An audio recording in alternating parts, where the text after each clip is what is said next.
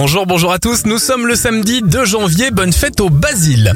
Côté événement, on ne peut pas dire qu'il ait eu son idée au meilleur moment, mais l'américain Willis Carrier dépose le brevet du climatiseur en 1906 et en 1959, c'est le lancement du satellite Luna One, le premier objet lancé par l'homme qui échappe à l'attraction terrestre. Bon anniversaire à Christophe Beaugrand, l'animateur notamment de Ninja Warrior sur TF1, il a 44 ans, 54 pour Basile Boli, vu récemment dans Mask Singer, le youtubeur scientifique Dr Nozman a 31 ans, et enfin, l'actrice Tia Carrère, connue pour son rôle de Sydney Fox l'aventurière dans les années 2000, a 54 ans.